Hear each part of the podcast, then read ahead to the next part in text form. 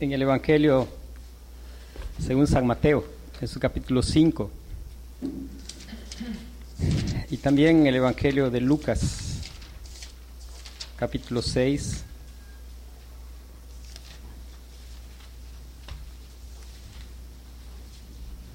San Mateo 5, 25 y 26.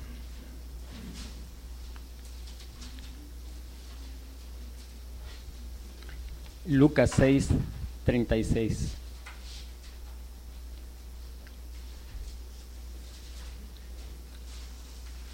San Mateo 5, 25, 26 dice, ponte de acuerdo con tu adversario pronto, entre tanto que estás con él en el camino, no sea que el adversario te entregue al juez y el juez al alguacil y seas echado en la cárcel. De cierto te digo que no saldrás de allí hasta que pagues el último cuadrante. Lucas 6, 36 dice, sed pues misericordiosos, como también vuestro Padre es misericordioso. Sed pues misericordiosos, como también vuestro Padre es misericordioso. Estamos estudiando una segunda parte de Sed Hacedores de la Paz o Pacificadores. Y en esta parte lo que estamos trabajando es cómo con la ayuda del Señor puedes reconocer tu participación en un conflicto, reconocer tu parte. Recuerden que empezamos con cuando el Señor dijo, saca primero la viga de tu ojo para que ayudes a tu hermano a sacar la paja de su ojo.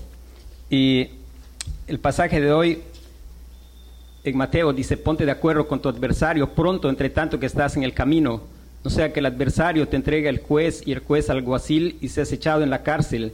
De cierto te digo que no saldrás de allí hasta que pagues la última, el último cuadrante. Y estábamos con una subdivisión que es el creyente en el conflicto. Estuvimos en Filipenses aprendiendo algunas cosas que el apóstol Pablo recomendó a dos mujeres que estaban teniendo un conflicto y pidió que se les ayudara por parte de la iglesia. Y estábamos viendo que no es una lista de pasos que hacer, sino es algo que está entremezclado en la vida del creyente. Y siguiendo sobre el creyente en el conflicto, hoy quisiera que pudiéramos pensar acerca de, de, dos cosas. Uno, el creyente en el conflicto busca la ayuda de Dios para calcular el costo del conflicto. Y el Señor Jesús enseñó algunas cosas importantes porque todo conflicto conlleva un, un costo que puede ser uh, de diferentes tipos de costo. Costo de bien que puede dejar de recibir, porque siempre somos beneficiados unos con otros. De hecho, somos miembros los unos de los otros para que podamos bendecirnos unos a otros. Y el bien que podemos dejar de recibir por mantener una relación cortada. Y hasta pues costos legales, judiciales.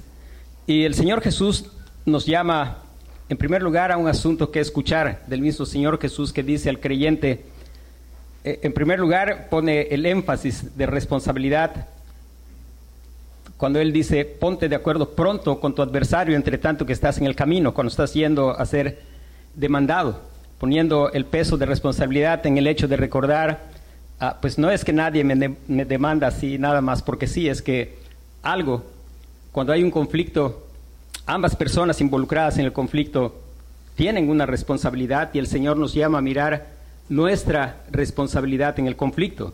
Una de las, la primera cosa que el Señor nos llama que se debe hacer es pronto. Entre más sea tardado, el costo va a ser mayor. Y el Señor dice, ponte de acuerdo con tu adversario pronto, entre tanto que estás en el camino. La segunda cosa es, al final del versículo 26 habla de cierto te digo que no saldrás de allí hasta que pagues el último cuadrante, lo cual implica costo.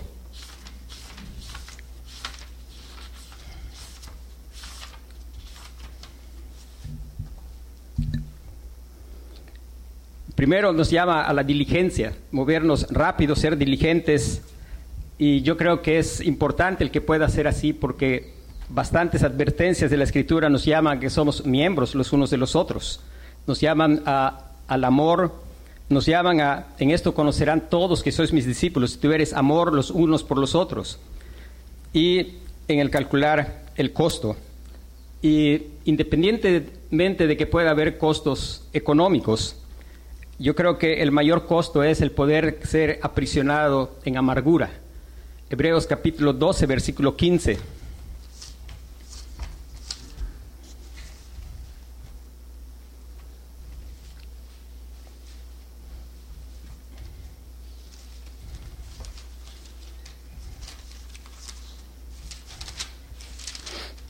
Dice, mirad bien, no sea que alguno deje de alcanzar la gracia de Dios, que brotando alguna raíz de amargura os estorbe y por ella muchos sean contaminados. Y eso habla también de, un tipo de, de, prisión, no necesariamente es que vayamos necesariamente a una cárcel, sino una prisión de amargura. Hermanos, algo que tenemos como bendición los creyentes es que todo aquel que el Hijo hace libre es verdaderamente libre y que Dios nos guarde de ir abrigando raíces de amargura. Ahora, viene una pregunta y es, ¿qué pasa con los, con los derechos? ¿Qué hacemos con los derechos? A veces solemos expresar en un conflicto cosas como tengo mis derechos y pues no es justo ni voy a dejar que tan fácilmente me despojen de mis derechos. Y cuando pensamos en todo esto, no olvide que la vida cristiana práctica está construida sobre las misericordias de Dios, sobre el Evangelio. Y como creyentes nosotros tenemos que reflexionar y pensar siempre en qué es lo que el Evangelio trajo a nuestras vidas. En pensar siempre en el Señor Jesucristo, que en esencia Él es la personificación del Evangelio, es la personificación de la gracia y de las misericordias de Dios. Y tendríamos que nosotros que preguntarnos, aquellos que conocemos al Señor nos podemos hacer una pregunta que yo espero que constantemente estamos reflexionando y esa es, ¿cómo es que yo soy tratado por Dios? ¿Cómo Dios me trata? Ah, Dios me trata con una justicia sumamente rígida. Dios está, esa es la manera en que Él trata conmigo. Y vamos a mirar en el Salmo 103, versículo 10, que es algo que espero que cada uno de nosotros ha podido experimentar en su vida. El Salmo 103, versículo 10 dice, versículo 9 y 10 dice, no contenderá para siempre, ni para siempre guardará el enojo. Y dice, no ha hecho con nosotros conforme a nuestras iniquidades, ni nos ha pagado conforme a nuestros pecados. Una cosa que tenemos que recordar constantemente es cómo Dios trata con su pueblo. Y aquí está la respuesta. No ha hecho con nosotros conforme a nuestras iniquidades y nos ha pagado conforme a nuestros pecados. Porque si el Señor hiciera eso, hermanos, pues hace tiempo que nosotros habríamos dejado de estar aquí y estaríamos donde corresponde que estemos. Y donde corresponde que estemos es en la justa condenación de Dios. Sin embargo, Él no ha hecho con nosotros conforme a nuestras iniquidades al punto de que por la gracia de Dios el Espíritu Santo empieza a obrar en nosotros y empieza a mostrarnos cuando pecamos. Pero la verdad es que entre más vamos conociendo a Dios, cada vez vamos siendo conscientes de cuán frecuentemente pecamos. Y de pronto nos vamos a dar cuenta de que es demasiado frecuente y podemos agradecer, Señor, gracias porque no me pagas conforme a mis pecados. Gracias porque no haces conmigo conforme a mis iniquidades. Y podemos cada vez valorar hasta llegar a decir, tu misericordia es mejor que la vida. Podemos decir, por la misericordia del Señor es que no hemos sido consumidos, porque nunca decayeron, porque sus misericordias son nuevas cada mañana. Es cuando nosotros vamos a poder reflexionar y decir, pues nosotros venimos y nosotros oramos al Señor y decimos algunas cosas y recordar, Señor, no lo hacemos por la multitud de nuestras bondades, sino lo hacemos por la multitud de tu misericordia reflexionar siempre, pero Dios que es rico en misericordia. La, gente, el pueblo de Dios, el pueblo escogido de Dios sabe qué hacer con sus derechos, porque reflexiona en la misericordia de Dios. Es que en realidad Dios tenía todo el derecho de condenarnos justamente. Eso no afectaba para nada el carácter de Dios y Él condenaba a toda la raza humana. eso no afectaba en nada su carácter, él seguía siendo justo y santo. Él simple y sencillamente estaría cumpliendo lo que había dicho a Adán. Sin embargo, él, desde antes de la fundación del mundo, él había elegido un pueblo al cual él iba a salvar de pura gracia y de pura misericordia. Siendo tan indignos como todos los demás, él mostró misericordia. Y esa misericordia implica el hecho de que Dios mostró cómo también tratar con los derechos.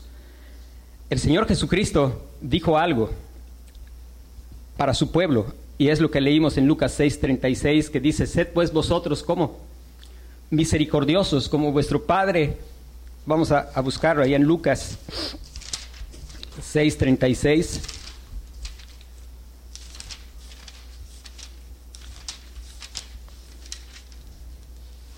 Dice, sed pues misericordiosos, como también vuestro Padre es misericordioso. Y es evidente que esto se lo está diciendo a quienes, a los hijos de Dios. Este no es algo dirigido a la totalidad de la gente. Esto es algo dirigido a quienes conocen a Dios y saben que Dios no nos ha pagado conforme a nuestras iniquidades, ni ha hecho con nosotros conforme a nuestras rebeliones. aquellos que han conocido y saben que como está lejos el oriente del occidente, así hizo alejar de nosotros nuestras rebeliones. aquellos que saben que como el Padre se compadece de los hijos, así se compadece Jehová de los que le temen, porque se acuerda de nuestra condición que somos polvo. Es el creyente, el que sabe, el que sabe y puede cantar y decir, oh, qué grande amor, aquel que siendo omnisciente mis pecados decide olvidar, mis faltas son muchas, su gracia es mayor. Porque sabemos, hermano, con aquellos que Dios ha salvado, que ni siquiera podemos reconocer todos nuestros errores. Dice el creyente, dice, ¿quién puede reconocer sus propios errores? Y dice, líbrame de los que me son ocultos. Porque pues Dios nos trae a la vista pecados, pero hay pecados que pasamos inadvertidos, hay pecados que no son ocultos.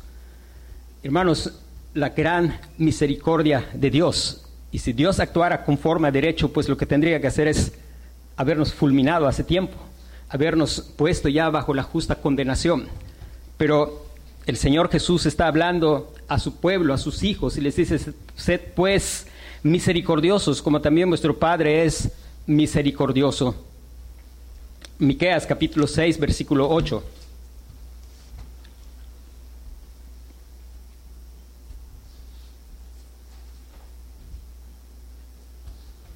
Dice, oh hombre, Él te ha declarado lo que es bueno y que pide Jehová de ti, solamente hacer justicia, amar misericordia y humillarte ante tu Dios. Hacer justicia. hermanos, hacer justicia es venir a confiar en el Señor Jesucristo, que Él te vista de su justicia. Es lo único que te puede hacer tener una justicia mayor que la de los escribas y fariseos. Humillarte ante tu Dios y eso es algo que ocurre cuando Cristo se nos revela. Aquellos que Cristo se les reveló, ellos cayeron humillados. Y hemos caído humillados. Y podemos decir, bueno me es haber sido humillado. Antes que fuera humillado, descarriado andaba. Y amar misericordia. Amar misericordia. hermanos, la única respuesta consistente a la obra del Evangelio es hacer misericordia, porque Dios ha sido misericordioso con nosotros. Mateo capítulo 5, versículo 7.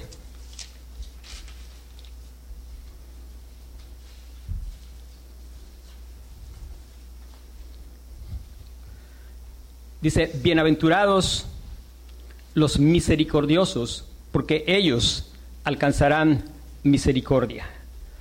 Y hermanos, la misericordia es obra del Espíritu Santo en el corazón del creyente. Y es algo que en el corazón del creyente crece cada día, porque él puede mirar cada día que su relación con Dios está basada única y totalmente en misericordia. Me encanta cuando el Salmo 5 dice, yo no voy a entrar a tu presencia por la multitud de mis piedades, sino por la riqueza, por la multitud de tu misericordia. Santiago capítulo 2,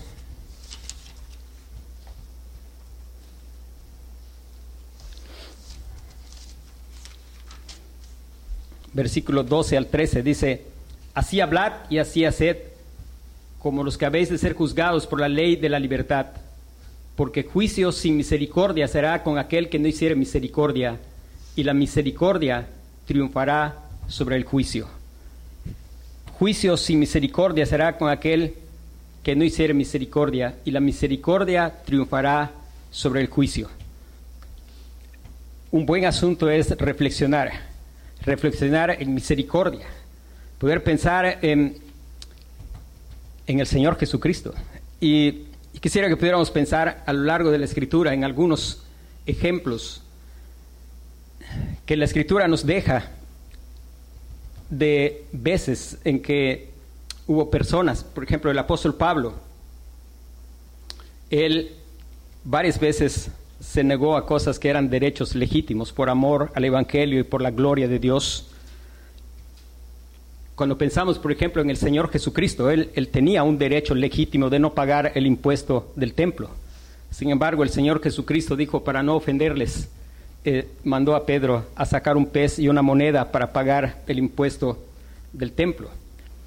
Y también podemos recordar a, otros personajes en la, historia. Por ejemplo, Abraham fue llamado por Dios y a él se le ofreció una tierra. Y hubo un, conflicto entre, entre Abraham y Lot y la, la, Biblia menciona ahí en Génesis que el amorreo y el fereceo habitaban la tierra. Y pues tanto Abraham como Lot representan a los, al pueblo escogido de Dios, a los redimidos. Y el hacer mención, ninguna palabra en la escritura está de más. El Espíritu Santo inspiró, Jesús dijo, van a conocer, así van a conocer que son mis discípulos, si tienen amor los unos por los otros. Y el amorreo y el fereceo eran los impíos, los incrédulos que estaban mirando cómo iban a arreglar su diferencia. Dios no llamó a Lot, Dios llamó a Abraham. Sin embargo, aunque Abraham tenía todo el derecho de elegir primero la tierra, él cedió el derecho y le dejó al sobrino elegir primero. Y el sobrino eligió primero y aparentemente, como diríamos aquí, él fue un ganón, pues él aventajó y él escogió lo que le parecía mucho mejor a la vista. Y vemos el ejemplo de Abraham al ceder un derecho, un derecho legítimo que Dios le había dado. ¿Por qué? Porque para él era más importante la gloria de Dios que su derecho. Podemos ver ocasiones en que, en que el apóstol Pablo, por ejemplo, hizo valer derechos. Hubo ocasiones en que él cedió derechos legítimos y hubo ocasiones en que él hizo valer también derechos. En Filipos, él fue azotado públicamente y echado a la cárcel.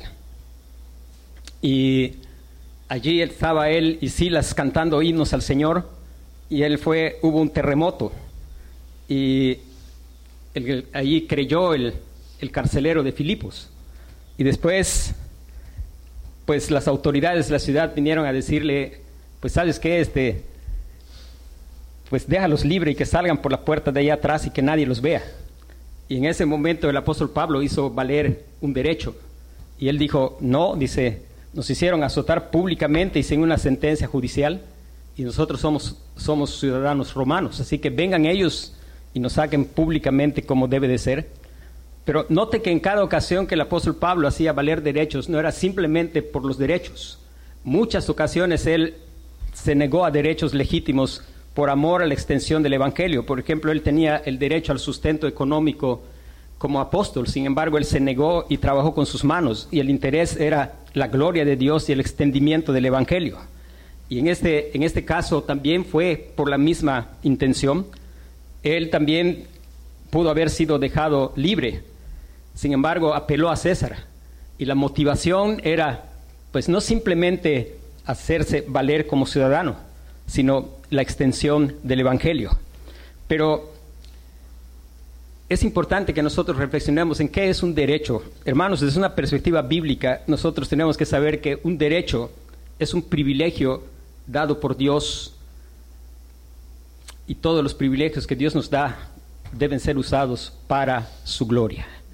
Un derecho, hermano, recuérdelo, un derecho es un privilegio dado por Dios y debe ser usado siempre. El creyente con el auxilio del Espíritu Santo, va a usar sus derechos siempre para su gloria. Y eso le va a guiar cuándo hacer valer el derecho y cuándo ceder el derecho.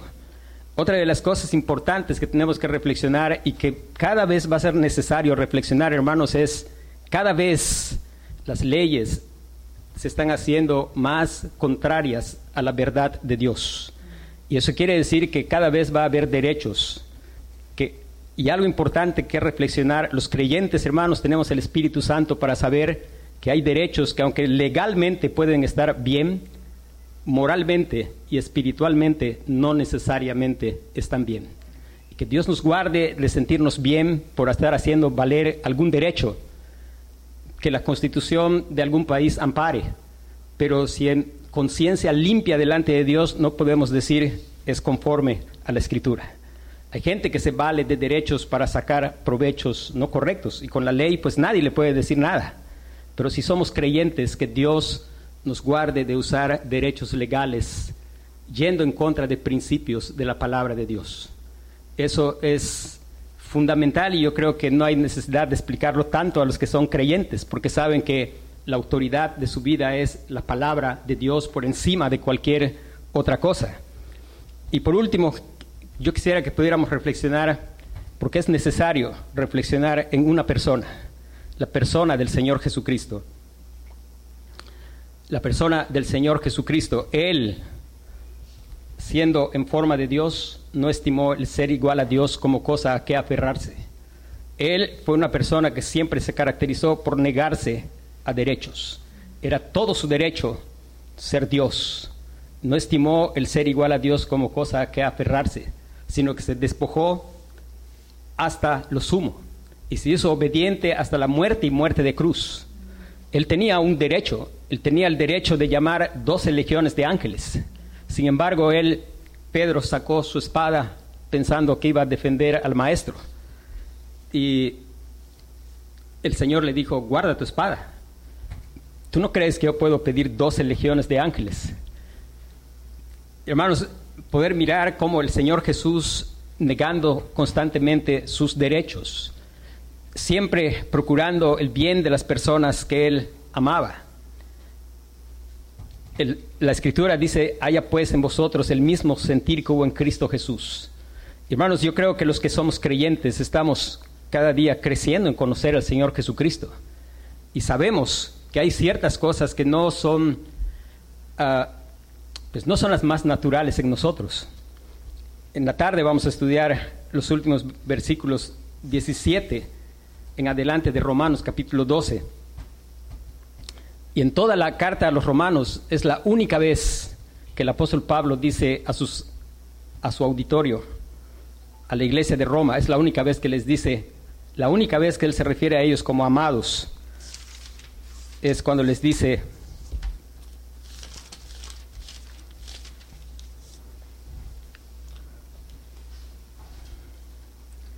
...12, 19, dice...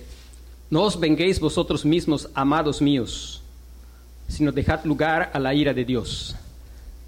El, apóstol Pablo, guiado por el Espíritu Santo, sabe muy bien lo que está llamando. Y e, es como que si él quisiera abrazarlos y decirles y recordarles, esto es algo que no puedes hacer en ti mismo, sino en las misericordias de Dios, en recordar al Señor Jesucristo, en recordar cómo Él, cómo Él vivió una vida de no negarse a derechos por causa del amor al pueblo escogido, por causa de la gloria del Padre.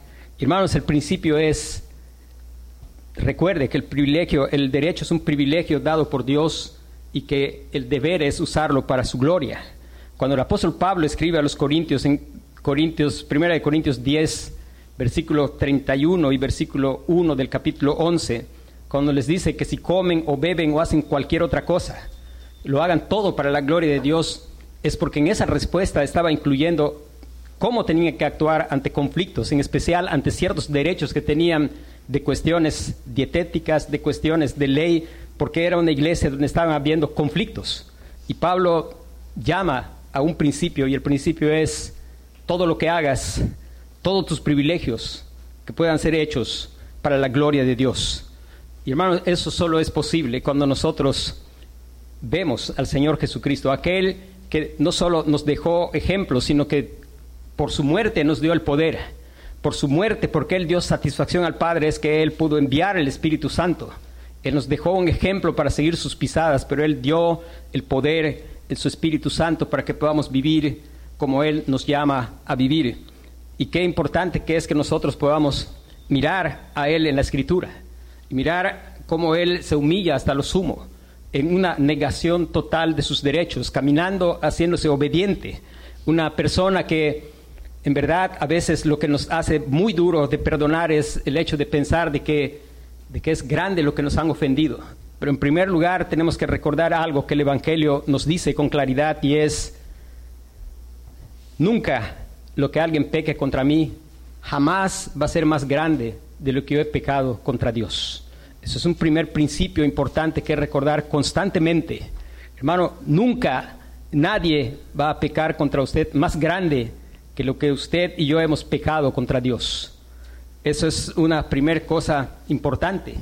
Algunas veces en los conflictos podemos ser calumniados, se puede decir algo de nosotros que no es legítimo ni es correcto. Sin embargo, otra de las cosas que nos va a ayudar es justamente el Evangelio. Si hemos entendido el Evangelio, hay algo que vamos a tener con claridad y es esto. Lo que está diciendo no es cierto. No es cierto en cierta forma de algo específico donde quizá puedan estarme calumniando, pero hay algo que sí es cierto. Todo lo que él está diciendo no es toda la verdad. Yo soy mucho peor de lo que él pueda decir. Aunque se esté equivocando en ese algo que está diciendo, hay mucho más que el Evangelio me muestra. Que, yo, que eso, por más que Él me pueda calumniar, jamás va a poder describir lo que en verdad yo soy de depravado, de malvado. Hubo en un tiempo un asunto de una discusión teológica. Y Dios usó a uno de sus hombres para presentar defensa de la verdad y la persona contraria, cuando tuvo que argumentar, como no tenía argumento, se paró y empezó a acusar a esta persona, que en verdad antes de que el Señor lo salvara había cosas de que acusarlo.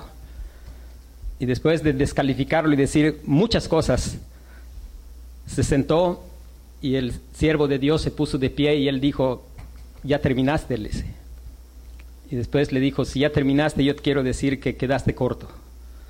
No dijiste todo es, muchas de esas cosas que dijiste son ciertas, pero el Señor ha pagado por mis pecados. Él ha cargado todo eso sobre sí. Pero quiero decirte que quedaste muy corto. Yo soy mucho peor de lo que tú dijiste.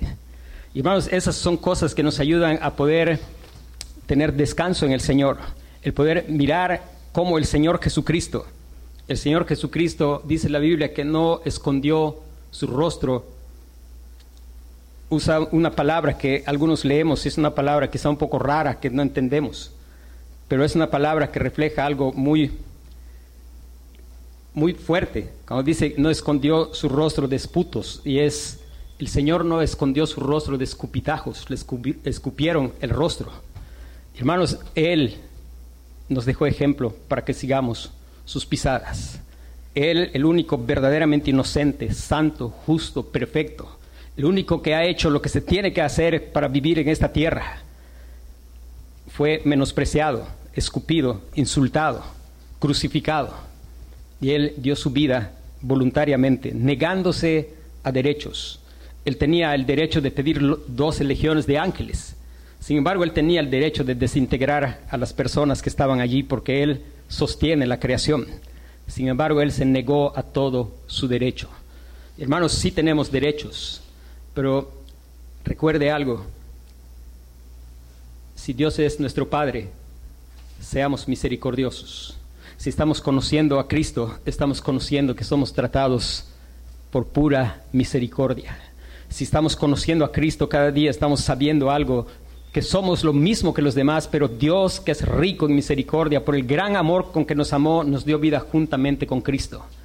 Hermanos, la necesidad de mirar al Señor Jesucristo la necesidad de mirar que no somos precisamente personas muy, muy buenas. Muchos de los dolores de nuestras ofensas es porque, porque no tenemos una justa dimensión de nosotros. Pero poder saber que aunque en alguna cosa nos puedan calumniar, en verdad Nadie nos va a poder, nadie humano nos va a poder describir con perfección. Y eso es una bendición, saber que al ver la gloria de Cristo, yo he visto cuán horrible soy. Y que aunque puedan decir cosas de mí que no son reales, se quedan cortas. Siempre se van a quedar cortas. Yo soy mucho peor de lo que usted pueda tener en su imaginación. Pero por la gracia de Dios he sido vestido de la justicia del Señor Jesucristo. Y hermanos, la más grande bendición que una persona puede tener, el que pueda, por la gracia de Dios, mirar cuán horrible es a los ojos de Dios y venir corriendo esperando recibir la misericordia de Dios en el Señor Jesucristo y ser cubierto de la justicia perfecta del Señor Jesucristo y ser lavado de su realidad con lo único que le puede limpiar, que es la sangre del Cordero de Dios que quita el pecado del mundo. Vamos a, a orar.